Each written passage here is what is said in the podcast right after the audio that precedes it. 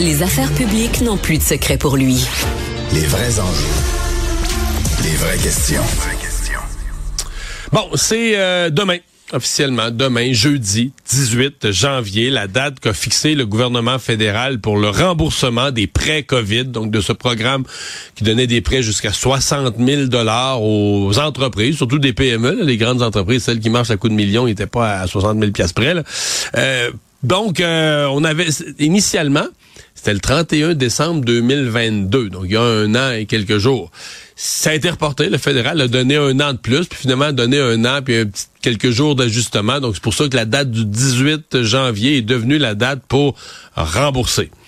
Et comprenons-nous, si tu rembourses demain, tu ne rembourses pas le plein 60 000. Comme tu rembourses à la date prévue demandée par le gouvernement, on l'avait promis du côté du gouvernement Trudeau, on transforme un tiers du prêt en subvention. Dans le fond, on t'a prêté 60 000, tu rembourses 40. C'est ça un peu le, deal. Un tiers devient subvention, mais c'est ça qui est chien. Si t'es cassé, t'es une entreprise qui a pas ça dans son compte de banque, qui a pas de capacité de rembourser 40 000, ben là, le gouvernement fédéral t'offre une entente. On va te donner trois ans jusqu'à la fin de l'année 2026. On va te donner un bon taux d'intérêt, 5% ce qui pour l'instant est un taux d'intérêt assez avantageux. Donc, on t'offre un bon deal. Trois ans pour rembourser un bon taux d'intérêt, mais pour rembourser 60 000, le plein montant. Tu as comme un 20 000 de dettes que tu n'aurais pas eu qui vient se rajouter. Christina Santini, directrice des affaires nationales à la Fédération canadienne de l'entreprise indépendante. Bonjour, Madame Santini. Bonjour. Bon, euh, ces, ces, explications étant données, là, vos, euh, vos entrepreneurs, vos PME sont devant ce choix-là. Et on, on, lit depuis quelques jours qu'il y en a plusieurs qui sont, qui sont dans le trouble 24 heures avant. Précisément. Beaucoup d'entre eux n'ont pas les fonds ou le financement disponible, comme vous avez dit, pour être capable de payer 40 000. La dernière année n'a pas été évidente pour eux. Euh, la demande des consommateurs a changé. Eux aussi sont affectés par l'inflation. Euh, ils ont aussi des taux d'intérêt qui ont augmenté. Pas tous peuvent accéder du refinancement. Euh, donc, c'est pas la recette idéale. ils font face à beaucoup d'obstacles.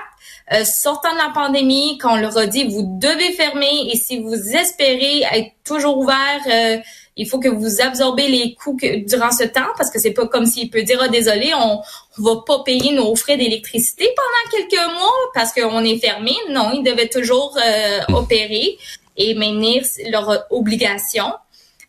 donc c'est la réalité. Ils ont pas eu de revenus puis c'est difficile à rattraper ses revenus dans le contexte économique qu'on est. Hmm.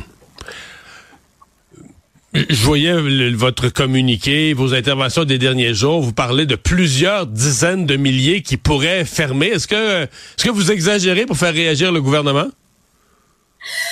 C'est des estimés basés sur les données qu'on a reçues de nos membres. Euh, on estime que 19% des PME pourraient fermer dans les prochaines années à cause de de beaucoup de facteurs, mais spécifiquement le manque de flexibilité euh, récent concernant euh, le prêt de CUEC. E Donc, c'est quoi 19 C'est environ 250 000 PME à travers le Canada, dont 45 000 au Québec.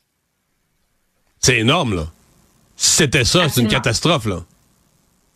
Précisément. Et c'est la perte des petites entreprises, c'est la perte d'emploi pour leurs employés, c'est la perte de, des, de clients pour ceux qui leur vendent des intrants ou des services. Euh, donc, ça a tout un effet euh, domino. Et on se demande vraiment si le gouvernement a pensé à l'impact que ça aurait, disons, sur le régime des prestations d'assurance-emploi, sur le manque de revenus de taxes qui va rentrer on, entend beaucoup de personnes parler, oh, mais ça a un coût, c'est prêt, euh, le gouvernement était assez généreux. Oui, mais si il y a autant de PME qui ferment leurs portes, qui auraient pu, euh, avec le temps, avoir une, différente réalité, ben ça aussi, ça a un coût. Je me posais une, ben, une question. Je me pose une question, puis je fais des calculs, je me réponds un peu, mais je veux vous entendre là-dessus. C'est que le gouvernement fédéral dit pour ceux qui sont pas capables de payer, donc qui n'ont pas l'argent dans le compte de banque, puis qui sont pas capables de faire un emprunt, parce qu'on s'entend qu'il y en a qui vont payer le 40 000, ils vont se retourner vers une institution privée, ils vont acquérir un prêt privé. Vont, vont rembourser le 40 000 au gouvernement, de telle sorte qu'en faisant ça, ben, ils vont économiser le 20 000. Ils, ils vont avoir, ils vont avoir la transformation d'un tiers de leur dette en subvention. Mais ceux qui sont pas capables de le faire, quelqu'un, mettons que sa banque, il dit non, là, on n'a pas, on peut pas te prêter 40 000. Lui, là, il va se retrouver à, sur le régime de, de, de, de prêt du gouvernement. Donc, le gouvernement dit, hey, moi, je suis correct, là. C'est quasiment comme Séraphin Poudrier dans la série qui dit, hey, moi, je suis un bon gars, moi, je suis correct. Parce qu'il dit, je te fais ça à 5 Mais Madame Santini, le fait de payer 20 000 de plus, là, sur trois ans, c'est quasiment...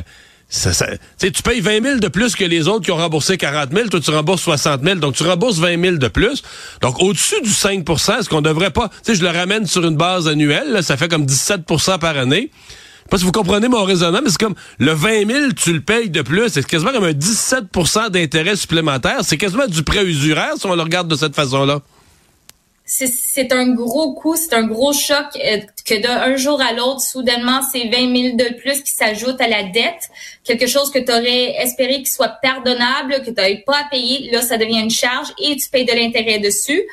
Euh, clairement, c'est un encre. Euh, et euh, aussi, ce qui est ce qui est le choc, euh, c'est pas seulement que tu as le 20 000, tu as l'intérêt à payer. Puis euh, c'est euh, ceux qui ont pu renégocier des financements ou été chercher euh, d'un tierce partie. Certains d'entre eux ont quand même des taux d'intérêt de 14,7. De, On en a entendu, certains ont plus de 20% Ça, c'était un peu surprenant. Là, puis euh, il faut bien faire attention des, des, des termes de ces ententes-là. Mais est-ce qu'ils sont, ils vont vraiment être mieux? Ça, c'est basé sur quand ils peuvent repayer. Hmm. Mais oui, perdre le 20 000, ça fait mal. Dernière question. Il faut que je vous fasse réagir à la réponse. M. Trudeau a reçu la question hier à la Chambre de commerce de Montréal. On lui a reposé ce matin au Nouveau-Brunswick dans une conférence de presse. Il répond, faut tourner la page. Il faut passer à autre chose. On a fait ce prêt-là en pleine crise, en pandémie. C'était nécessaire. Là, ça fait trois ans de ça. Puis, comme on dit, faut passer à un autre appel. faut tourner la page là-dessus. C'est fini les prêts COVID. Qu'est-ce que vous lui répondez? C'est facile pour lui de tourner la page, mais pas pour les petites PME. Au moins pas tous. Madame Satini, merci d'avoir été là. Au revoir. Merci.